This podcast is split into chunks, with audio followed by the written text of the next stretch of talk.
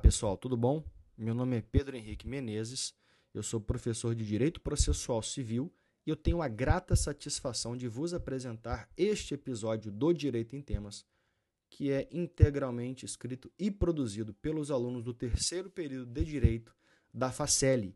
E este episódio abordará as recentes alterações nas regras de competência dos juizados de violência doméstica e familiar trazidos pela Lei 13.894 de 2019. Espero que vocês aproveitem. Um abraço.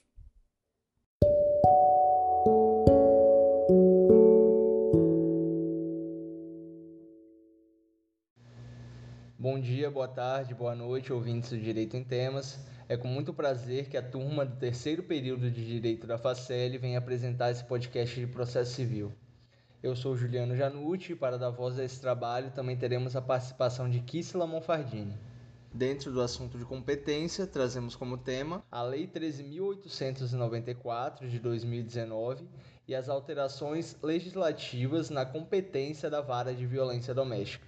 No dia 29 de outubro de 2019, entrou em vigor a Lei 13.894, que promoveu algumas alterações interessantes na Lei Maria da Penha e no Código de Processo Civil trazendo com ela novos dispositivos para enfrentarmos a violência doméstica no nosso país.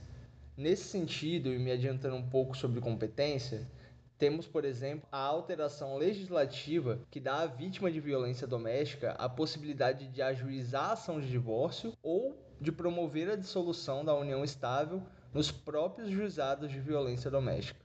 Mas esse e outros assuntos a gente vai ver ao longo do podcast.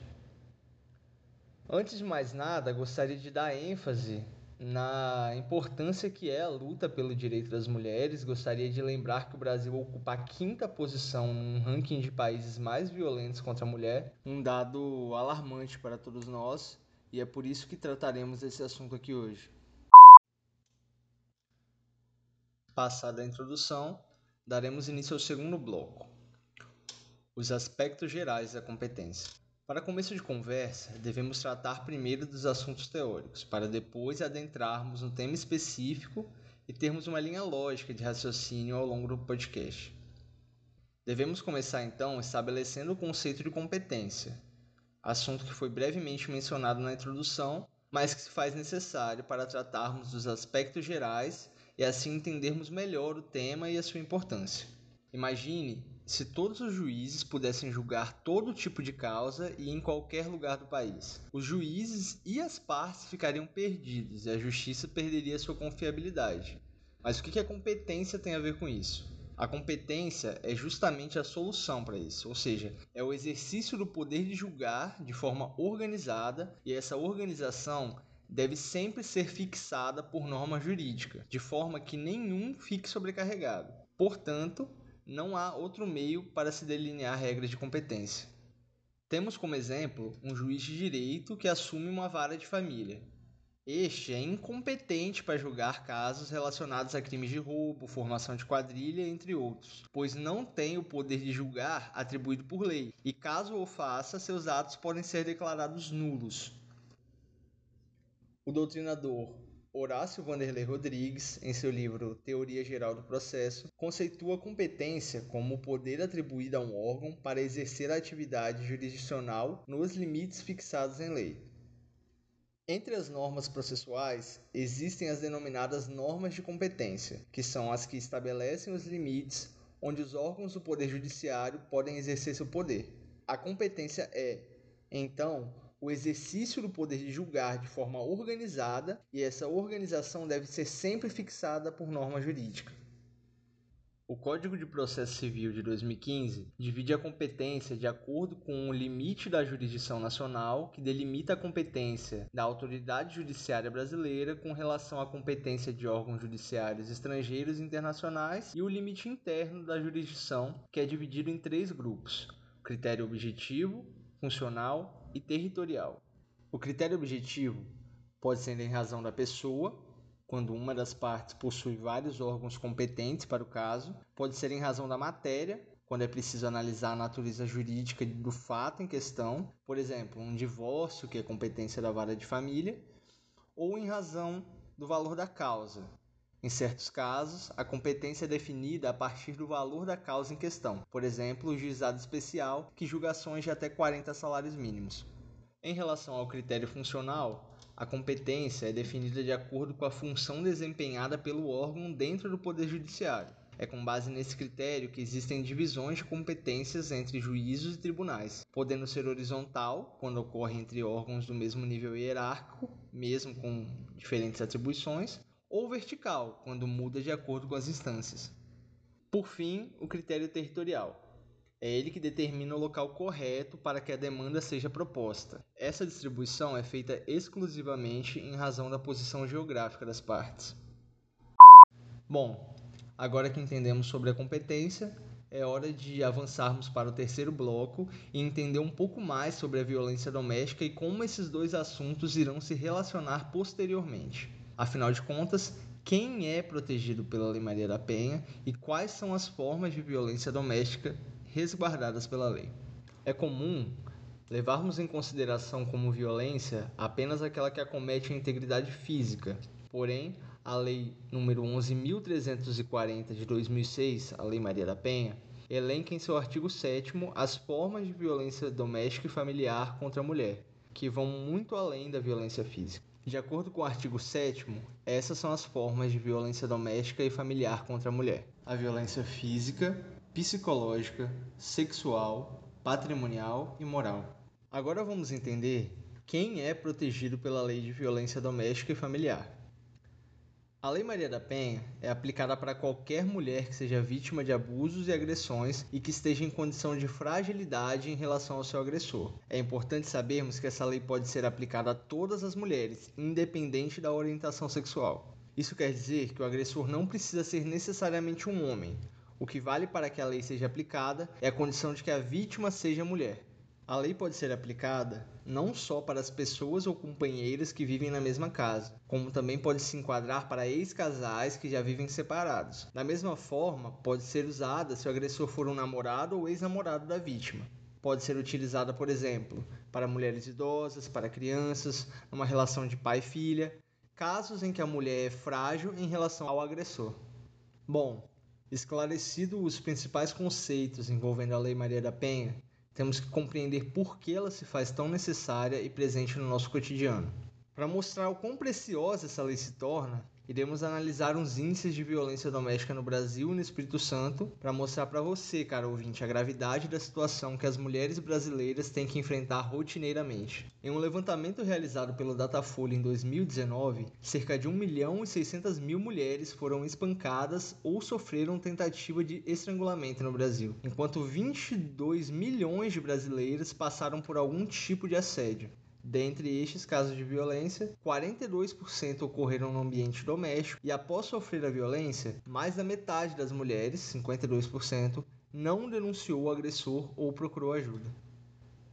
No estado do Espírito Santo, segundo a Secretaria de Segurança, em números divulgados no ano de 2019, a cada dia, 24 mulheres pedem medida protetiva contra o seu companheiro. Ou seja, a cada hora, uma mulher pede proteção do Estado contra a violência doméstica que sofre. No primeiro semestre do ano pesquisado, já haviam cerca de 6.785 pedidos de medida protetiva. Se pararmos para pensar, esse cenário é assustador em pleno século XXI, pois vários avanços legislativos foram feitos em relação ao direito da mulher, e mesmo assim a situação ainda continua crítica. Agora eu deixo a voz com a Kissela, que dará continuidade ao assunto, e deixo também meu muito obrigado por terem escutado até aqui.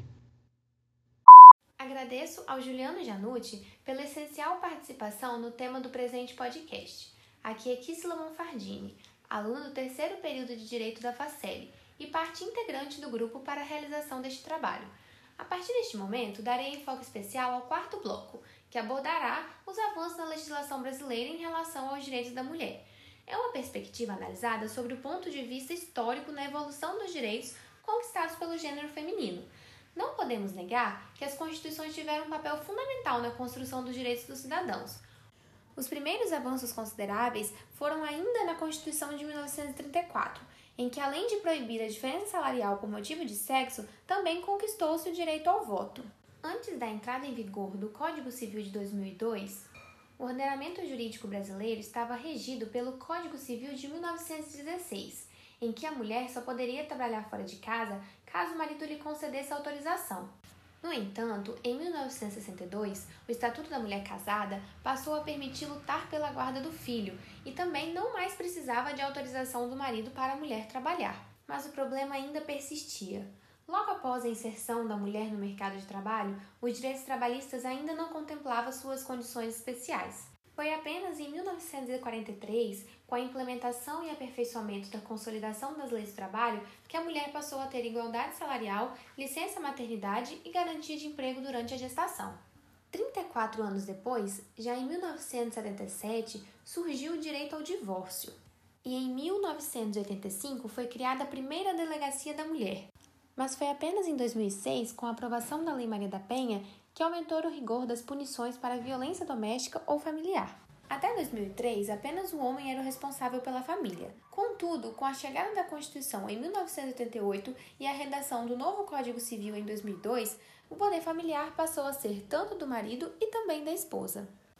Foram diversas as conquistas contempladas pelos ramos do direito, como por exemplo as leis 12.034 de 2009, que tratava da participação da mulher na política, a Lei 13.104 de 2015, que instituiu o feminicídio, e a presente lei que estamos tratando neste podcast, de 13.894 de 2019. Em suma, essa lei complementar, de outubro de 2019, altera o Código de Processo Civil e a Lei Maria da Penha, sendo esta uma lei ordinária que promove uma ampliação da proteção da vítima de violência doméstica. A partir deste momento, vamos destrinchar quais foram as alterações legislativas feitas por esta lei, tanto no CPC e na Lei Maria da Penha. No que se refere às alterações feitas no CPC, a competência nas ações de divórcio, anulação de casamento, separação judicial e dissolução de união estável passou a ser também de domicílio da vítima de violência doméstica e familiar. Essa alternativa foi possível devido ao acréscimo da linha D, inciso 1 do artigo 53.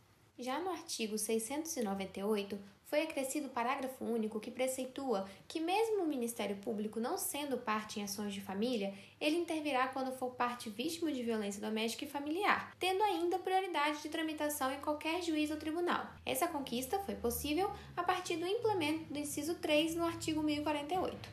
Ao que se refere às alterações trazidas na Lei Maria da Penha, a nova redação dada pelo artigo 11, inciso 5, traz que no atendimento pela autoridade policial deve ser informado ao ofendido os direitos que a ela se confere nesta lei e também os serviços disponíveis, inclusive os de assistência judiciária para eventual ajuizamento perante um juiz competente da ação de separação judicial, de divórcio, anulação de casamento ou de dissolução de união estável. Outra importante alteração foi a inclusão do artigo 14A, parágrafos 1 e 2, onde dá a opção ofendida de proporação de divórcio ou de dissolução de união estável no juizado de violência doméstica e familiar contra a mulher, tendo uma prioridade de tramitação no juiz onde estiver. Além disso, vale ressaltar que não é de competência do juizado de violência doméstica e familiar contra a mulher a pretensão relacionada à partilha de bens. No quinto bloco, iremos retomar esses tópicos e explicá-los de maneiras mais claras. Continue conosco. Aqui daremos início ao quinto bloco e comentaremos sobre as alterações legislativas citadas no quarto bloco.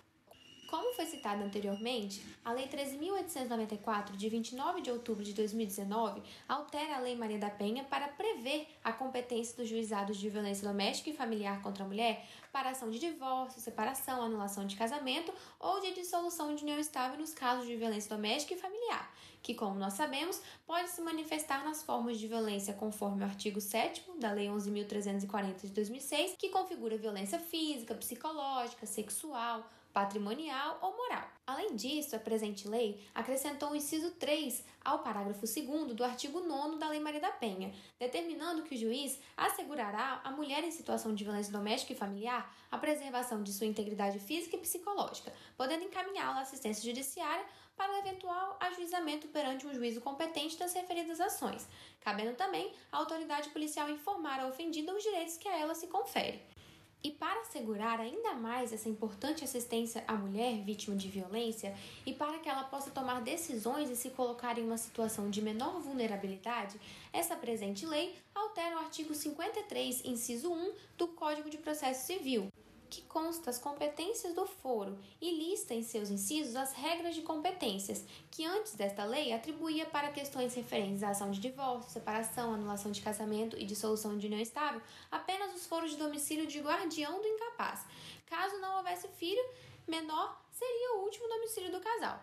E ainda, caso nenhuma das partes residisse no antigo domicílio, seguiria a regra de domicílio do réu. Porém, com a chegada desta nova lei, acrescentou-se a linha D, que permitiu que o foro competente para processar e julgar ações de família, dissolução de casamento e união estável será o foro onde haja domicílio da vítima de violência doméstica.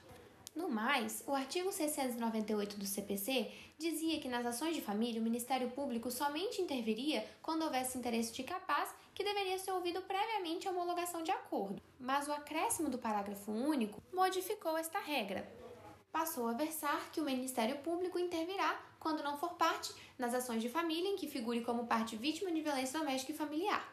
Assim, poderá ocorrer a intervenção fiscalizadora do Ministério Público, independentemente de ser autor ou ré a vítima, ou ainda que não haja interesse do incapaz, podendo ainda recorrer independente de recurso das partes, como prevê a súmula 99 do Superior Tribunal de Justiça, desde que o Ministério Público atue como fiscal da ordem jurídica.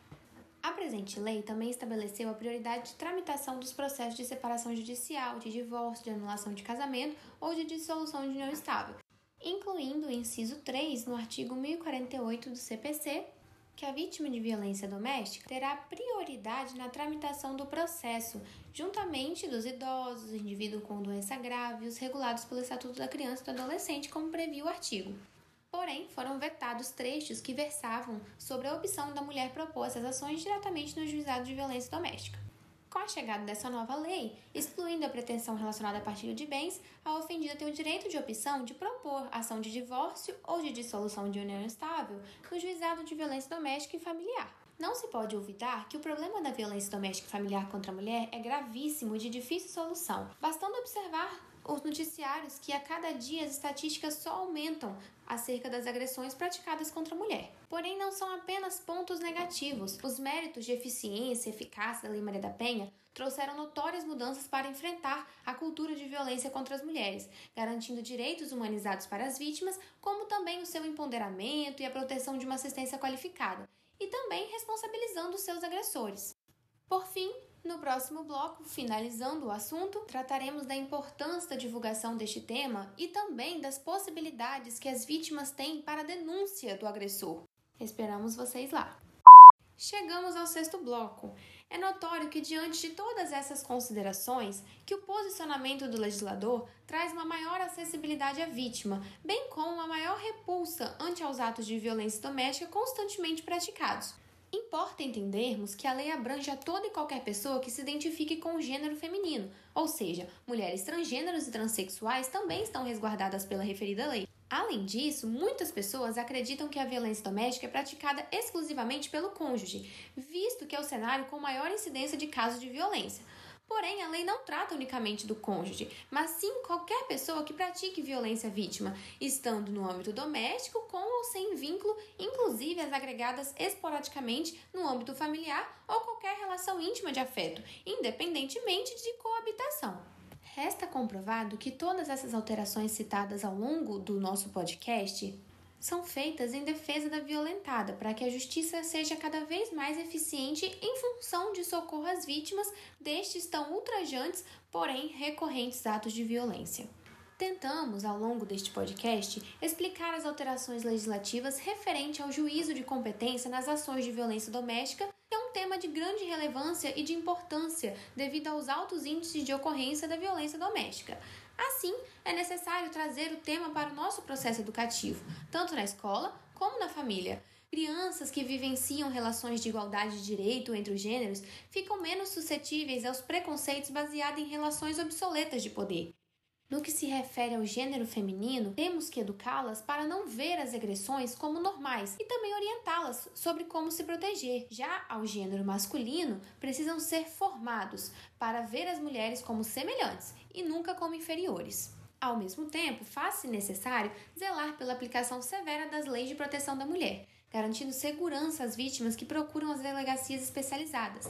As redes sociais e a mídia podem ser boas aliadas nessa causa, como em campanhas de conscientização e denúncia, para que o Brasil supere o quanto antes esse cenário desonroso. Além do mais, o artigo 8, inciso 5 da Lei Maria da Penha, cuida da promoção e da realização de campanhas educativas de prevenção da violência doméstica e familiar contra a mulher, voltadas ao público escolar e à sociedade de maneira geral, e a difusão desta lei e dos instrumentos de proteção aos direitos humanos das mulheres. Por fim, é de suma importância esclarecer que existem canais de comunicação para denúncias de casos de violência doméstica, sendo fundamental que a vítima procure o serviço de proteção e acolhimento oferecido para elas, Portanto, para denunciar uma agressão de violência, existe o número 180, 180, que é a central de atendimento à mulher em situação de violência, atendendo todas as ligações do Brasil. Nessa central, são recebidas as denúncias e, posteriormente, é feito o encaminhamento da vítima até a rede de atendimento mais próxima. As denúncias também podem ser feitas nas delegacias especializadas de atendimento à mulher, o DEAN. É possível pesquisar os telefones e endereços das delegacias de cada estado no site do Conselho Nacional de Justiça, o CNJ. Em nome do grupo, agradeço a presença dos ouvintes nessa trajetória tão importante para a evolução social, no que se refere à proteção das vítimas de violência doméstica principalmente. Obrigada e nos comunicaremos em breve.